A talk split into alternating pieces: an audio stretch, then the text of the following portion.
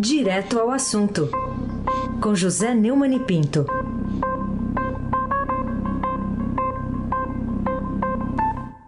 Neumani, bom dia.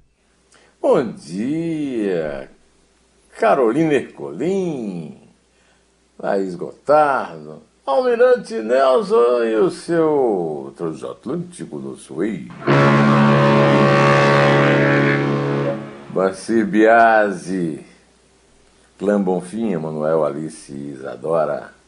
Bom dia, melhor ouvinte, ouvinte da Rádio Eldorado 107,3 FM. Carolina Ercolim, segundo o nosso amigo repórter de política do Estadão, tintim por tintim. Neumani, é, conta pra gente um pouquinho a sua avaliação sobre essa fala agora do presidente Bolsonaro sobre o fundão, né? Parece que 4 bilhões de reais é melhor que 6 bilhões, mas está longe de ser 2, né? Pois então. O Bolsonaro afirmou ontem para os seus puxa-sacos na porta do Palácio do Alvorado que deverá sancionar o fundo eleitoral em 4 bilhões e retirar apenas o excesso. Eu quero saber se ele sabe qual é o sentido da palavra excesso, porque os, o, o, Centrão é, votou, a partir de uma iniciativa do governo, um aumento de menos de 2 bilhões de reais para 6 bilhões de reais. Aí ele culpou o deputado Marcelo Ramos, vice-presidente da Câmara, que conduzia a sessão no Congresso, que devia ser presidida pelo presidente do Senado, o, o Rodrigo Pacheco, mas ele sumiu, né? O piloto sumiu, né? O, o Bolsonaro disse eh, que vai ser vetado o excesso do que a lei garante, tá? A lei garante quase 4 bilhões de fundo. O extra de 2 bilhões vai ser vetado. Se eu vetar o que está na lei, estou em curso crime de responsabilidade. Espero não apanhar do pessoal, como sempre. Porque se o pessoal começar a bater muito, vão escolher para o segundo turno Lula ou Ciro. A crítica é válida quando ela tem fundamento, pessoal. É igual leite condensado. Parte da direita bateu tanto em mim que eu falei: Pô, pelo amor de Deus, será que estou consumindo tanto leite condensado assim? Além de estúpido, é ridículo. É mentira.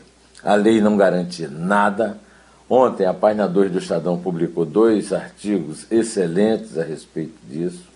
Um do professor é, Modesto Carvalhosa, outro do professor Carlos Alberto de Franco. É, o meu amigo Zé Paulo Cavalcante que entende desse assunto, é um grande advogado, foi da comissão que o Tancredo criou para é, sugerir a, a Constituição, é, chamou de assalto, é um assalto. E o assaltante é o Bolsonaro. Né? Quem quiser saber exatamente o que aconteceu nesse assalto do Bolsonaro, pode acompanhar a entrevista que o vice-presidente da Câmara, Marcelo Ramos, deu no Neumann Entrevista, está no blog do Neumann, no portal do Estadão.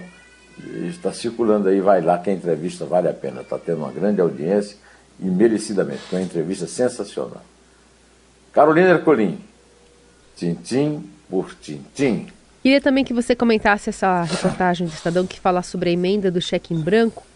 Tem deputado achando que orçamento paralelo não é suficiente, tem que ter esse, esse cheque em branco aí para ajudar os, padrinhos políticos, né, os aliados, filhos, sobrinho, tem todo mundo aí na jogada.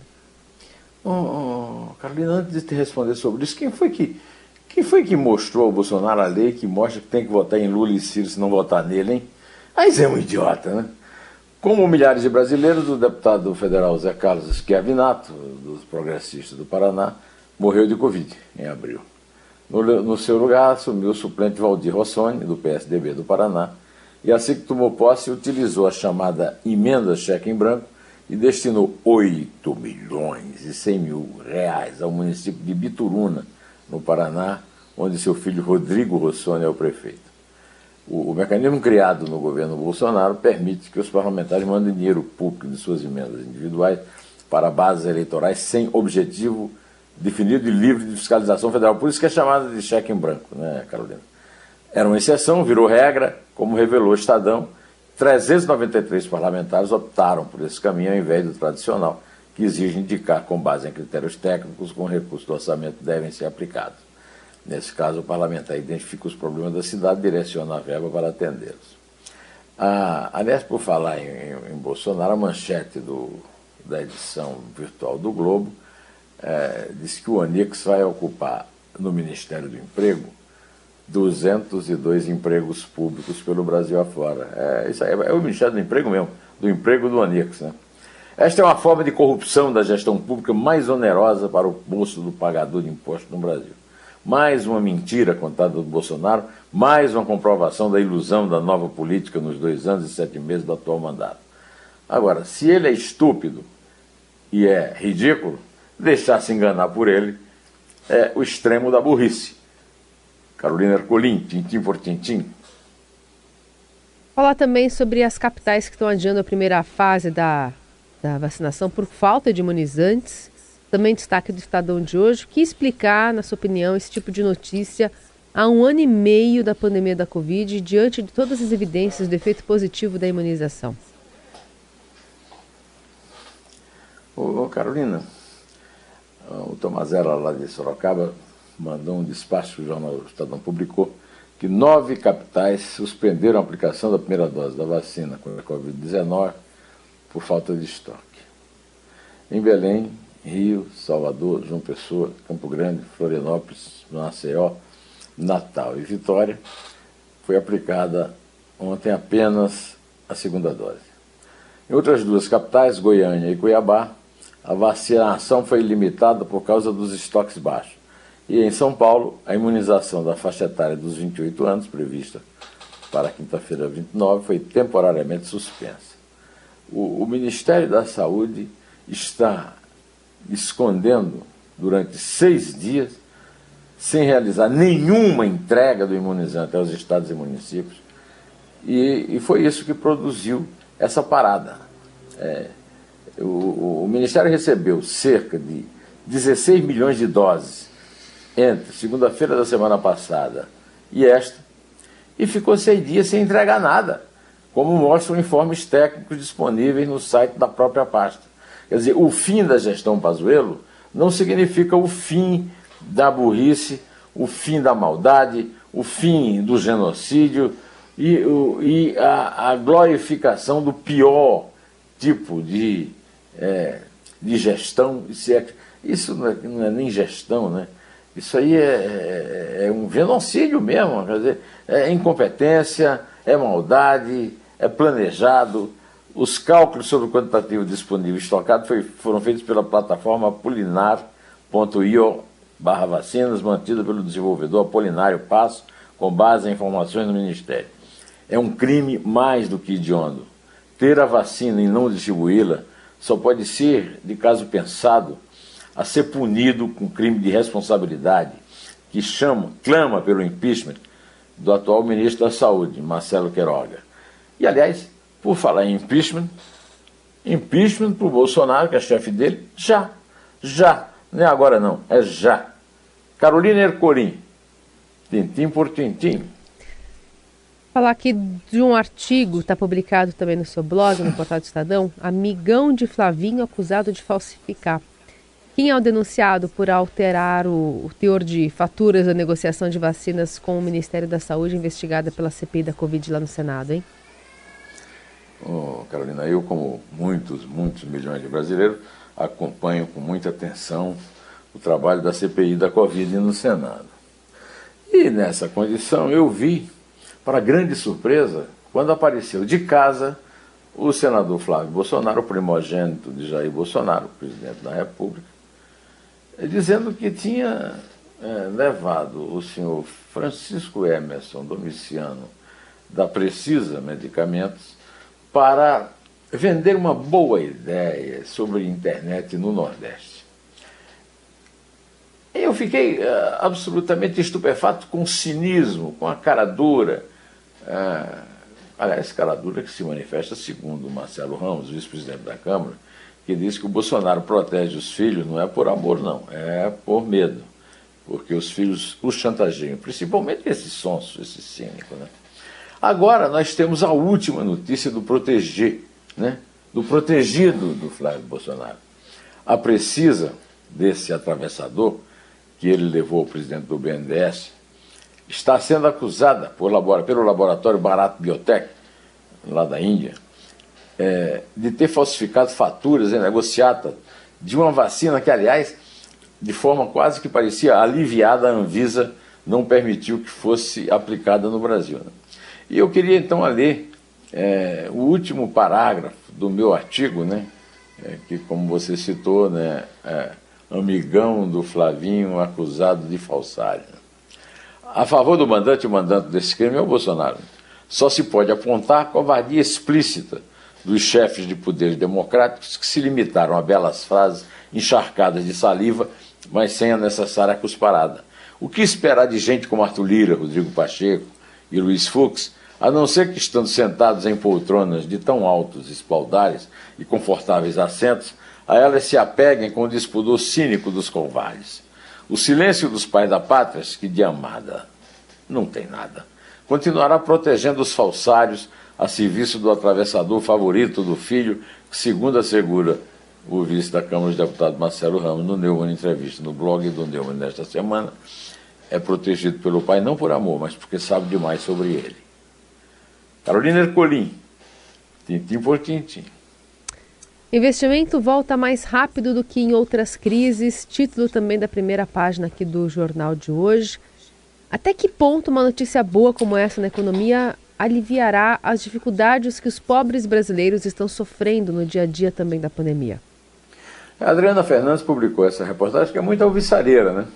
mostrando que está havendo uma retomada econômica, não é uma mentira do Paulo Guedes nem do governo, depois da recessão provocada pela pandemia da Covid-19, com uma recuperação dos investimentos tem sido mais forte é, do que nas crises passadas, e a expectativa do governo é que o ritmo se mantenha nos próximos meses. Depois do ano do pior impacto da pandemia sobre a produção de bem de capital, inclui máquinas e equipamentos, os dados mostram que a recuperação do investimento tem se consolidado em vários setores e se espalhou em várias regiões do país, já atingindo o mesmo potencial máximo, percentual máximo de difusão observado na crise. Né? Essa radiografia é, foi apresentada pelo Ministério da Economia em estudo que procurou responder à pergunta: Brasil vai retomar as tendências? Isso é muito positivo é... Agora, é, é bom que se avise que não é automático, que o benefício chegará ao povo. Tomara que chegue. Mas, por enquanto, conhecendo a realidade do, do desgoverno Bolsonaro, nós temos mesmo que rezar e torcer. Carolina Ercolim, tintim por tintim.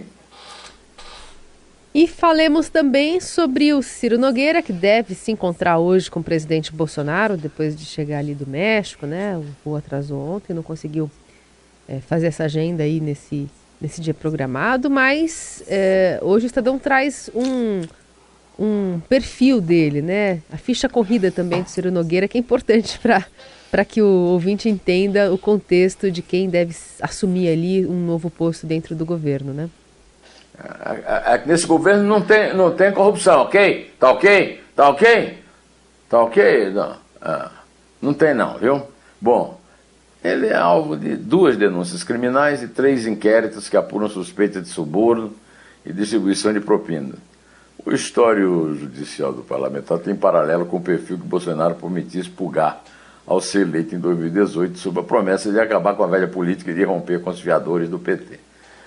Nogueira é que merece o sobrenome trocado por Nojeira, é o presidente do partido que se sagrou como mais implicado na Operação Lava Jato e ascendeu política e financeiramente durante os governos de Lula e Dilma Rousseff. Além disso, é puxa-saco. Né? Ele comparou Lula com Jesus Cristo e, aliás, chamou o Bolsonaro de fascista. Né? É, é público e notório o comprometimento dos caciques partidários do Centrão com a corrupção e isso explica a extinção da Operação Lava Jato por Bolsonaro, que sempre foi do Centrão, né, E acaba de reconhecer isso publicamente. A posse de Ciro Nogueira na Casa Civil é a demonstração de quem manda. As velhas raposas do quem gritar pega lá, pega Centrão, não fica um meu irmão. E a de quem obedece, o mandrião mentiroso chamado de mito, ou melhor, minto, por um bando de desmiolados. Antes de desejar muita força nesta terça para você, para todo mundo que está aí no, na produção do programa, para os nossos queridos ouvintes, eu quero aqui mandar um grande, um grande, um grande alô para um quase conterrâneo. É, aliás, muito quase mesmo. Eu nasci, Carolina, no Alto Sertão da Paraíba. Mas eu, a minha mãe nasceu no Rio Grande do Norte. A casa do meu avô, onde ela nasceu, era metade Paraíba, metade Rio Grande do Norte, metade Luiz Gomes, metade Iraúna. Meu pai é paraibano, era paraibano também, mas o meu avô, o pai dele paraibano, a avó, minha avó, a mãe dele, potiguar. E no outro lado, no lado do mar, o Ítalo Ferreira nasceu também numa cidadezinha, numa belíssima praia chamada Bahia Formosa. E eu sei que é belíssimo porque eu passei uma vez férias ah, numa praia do lado da Barra do Cunhaú, é perto do limite da Paraíba, e ganhou o primeiro ouro do surf. É, ele começou numa prancha de isopor, o pai é pescador e a mãe trabalhava na posada. Ali tem muitas posadas, são praias muito bonitas entre João Pessoa e Natal. E eu quero aqui cumprimentar o quase conterrâneo Ítalo Ferreira, potiguar de Bahia Formosa, que ganhou o ouro, de certa forma, é, recuperando o que foi reclamado com muita veemência é, pelo Medina, que se disse roubado, e a mulher dele também, a Yasmin, é, também falou que ele foi roubado lá pelos juízes japoneses. Roubado ou não, certo é que o, o primeiro ouro de surf na história da, dos Jogos Olímpicos é de um potiguar quase paraibano, Ítalo Ferreira. Aliás, é, é, o sobrenome do meu avô, viu? Meu avô materno era o Chico Ferreira. Muito bom, muito emocionante ver o Ítalo vencendo aí essa disputa, chorando, né? Trazendo todo mundo às lágrimas aí depois dessa conquista bastante emocionante. Eu, né? eu queria também, é, é, com uma, um dia de atraso, festejar com muita farra né, a, a medalha da nossa querida Raíssa Leal é, na, no skate que foi uma coisa emocionante, porque ela tem 13 aninhos. É, é né? muito emocionante. É a medalha de prata, né? A dela? É, muito e bom. a dele de ouro. Tá? Primeira medalha de ouro do Brasil nos Jogos Olímpicos. Do Japão, primeira medalha de ouro da história do surf. E o Brasil, como sempre, mandando no surf. O, o, o Medina, que se reclama de roubo, é o primeiro do ranking mundial. Muito bom, a gente vai seguir acompanhando. Já já também vem o pessoal de Tóquio para trazer os detalhes para a gente aqui desta terça-feira. Também tem uma agenda bastante cheia. Já já eu trago mais detalhes aqui para o nosso ouvinte. Posso contar? Sim, senhora. É três. É dois. É um. Sayonara! pé.